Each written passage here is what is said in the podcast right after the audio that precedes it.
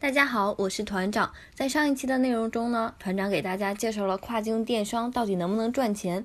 那相信很多小伙伴已经有了一个论断了。那前两天呢，我和一个朋友聊天的时候，他问了我另外一个问题：英语不太好，能不能做跨境电商？那这是一个非常好的问题，相信也是很多小伙伴有疑惑的地方。我英语没有过六级，那我能不能做跨境电商？我现在连小孩子都教不了英语，我能不能做跨境电商？单词认识我，我不认识单词，那我能不能做跨境电商？那问了这么多问题，团长反问一句：全球有那么多的跨境电商平台，比如说亚马逊有美国、德国、意大利、西班牙、日本十几个站点，那岂不是我们不懂德语就没有办法把东西卖给德国人，不懂日语就没有把东西卖给日本人？那岂不是每开一个新的店铺就得招一个小语种的高手来给我们翻译呢？所以呢，团长在这里要给大家更正一个观点：语言从来都不是障碍，不会英语照样可以做跨境电商。团长这么说是有依据的。疫情的时候呢，网上已经有很多的文章分析过了，世界上很多国家对中国的依赖要比想象中的要大得多。这里团长就不做赘述了。团长找了一些数据。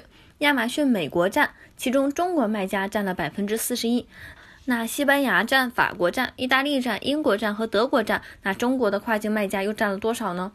西班牙站占了百分之四十九，法国站是百分之四十四，意大利是百分之四十三，英国站是百分之三十八，那德国站是百分之三十。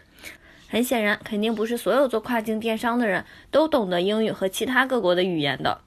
而且呢，大家真的不需要紧张。做跨境电商需要用到英语的地方，要比想象中要少得多。那其中选品、物流等等呢，国内是有很多的服务商可以帮大家去解决的。主要就是日常运营的部分中会用得到英语。而且，就算这些很少的环节要用到外语，大家也不需要紧张。现在的翻译软件是很流行的。像谷歌翻译啊、有道翻译这些，完全可以满足大家基本的跨境运营的需求。那团长出去旅游也基本上是用翻译软件来翻译，也不存在沟通交流的障碍。那主要问题呢是要善于运用各种工具和软件，这个问题就不是问题了。那团长身边有一个朋友，别说六级，连四级的水平都没有，只会说 yes 啊、no 啊、thank you 这些简单的词汇，但是日常的运营是完全没有问题的，每个月的收入也能达到两三万。不过团长呢，还是鼓励大家有空的时候可以多学习学习语言，对于自身的能力来说是一个提升。